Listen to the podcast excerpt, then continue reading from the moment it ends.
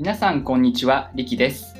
現役の医師が生活習慣病の治療の必要性、予防、質問などにお答えしていくチャンネル、セルフケア学院にようこそ。今日は糖尿病性の神経障害についてお話をしていきます。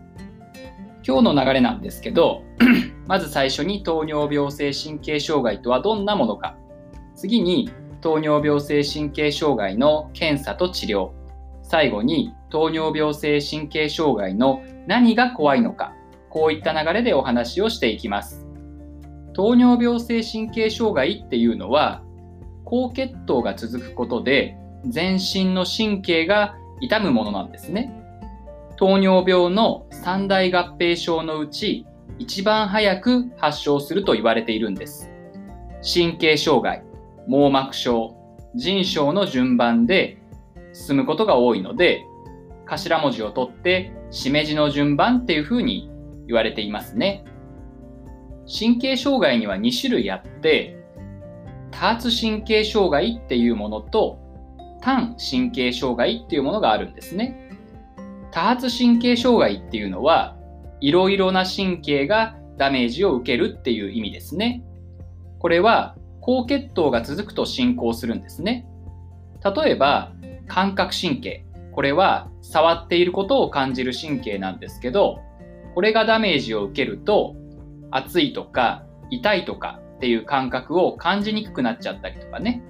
あとは触ってるのに、触ってないのに痺れてる感じがしちゃったりとか、そういったことが起きたりしますね。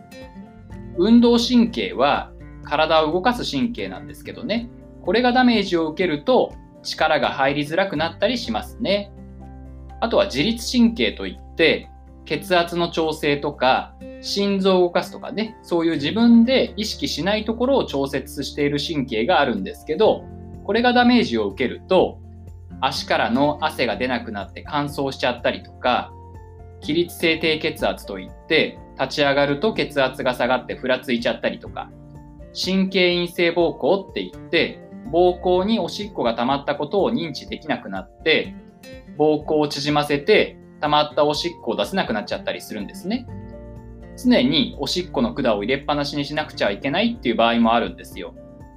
あとは無自覚性低血糖といって低血糖になると普通はドキドキしたりっていう症状が出るんですけど低血糖になっても全然症状がないとかそういうことも起きえますね。あとは心臓のねところにダメージがいくと不整脈とか、あとは勃起障害、こういったことも起きたりしますね。この多発神経障害に関しては、血糖をしっかりコントロールすることで進行を抑えられるっていうふうに言われてるんですね。一方で、単神経障害といって、これは一つだけの神経がダメージを受けるっていう意味なんですけど、例えば目を動かす神経がやられてしまった場合は、急に物が2つに見えたりとか、顔の筋肉を動かす神経がダメージを受けた場合はいきなり片方の口が下がってしまったりとか目が閉じにくくなったりっていう症状ができたり出てきたりするんですね。これは突然起きるんですよ。しかも血糖値とか糖尿病にかかっている期間に関係なく起きるんですね。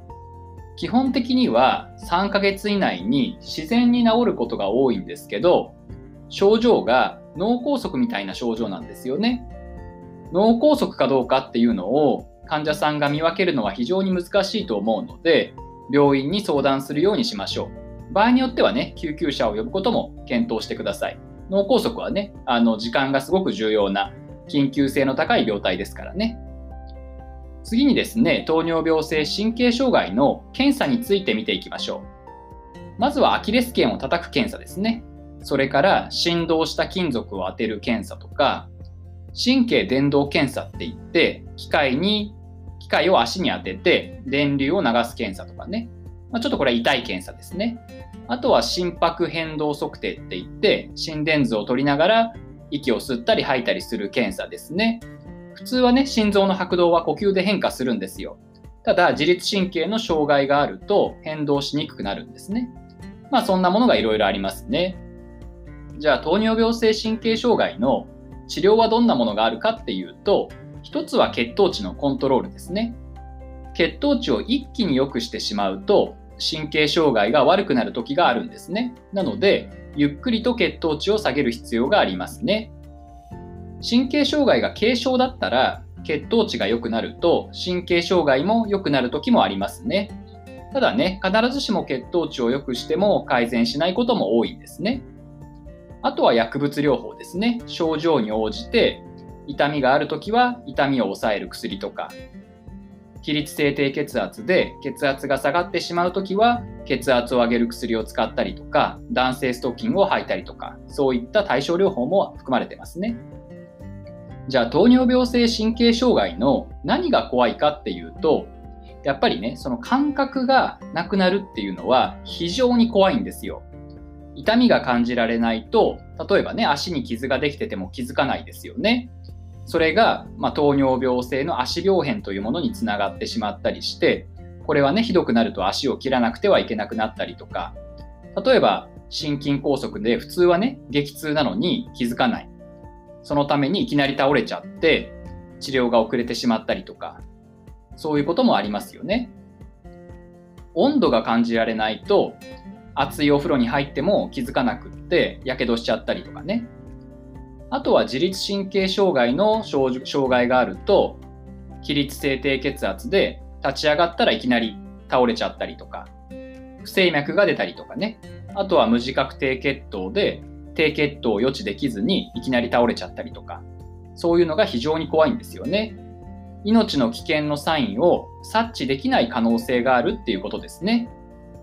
血糖値を良くするのはすごく重要なんですけど、それだけでは神経障害が改善しないことも多いので、そういう危険な状況になりうるっていう前提で行動していくことが大事ですね。例えば、痛みがなくても足を毎日観察して傷がないかチェックしたりとか、温泉に入るときには必ず先に温度を確認したり、立ち上がるときにはゆっくり立ち上がるようにしたりとか、あとは低血糖をなるべく起こさないように、たくさん動く前には食べ物を食べたりとかね、こういう対策をすることですね。今日はですね、糖尿病性神経障害についてお話をしてきました。最後までご視聴いただいてありがとうございました。今日の一歩が未来の健康につながります。それでは皆さん、素敵な一日をお過ごしください。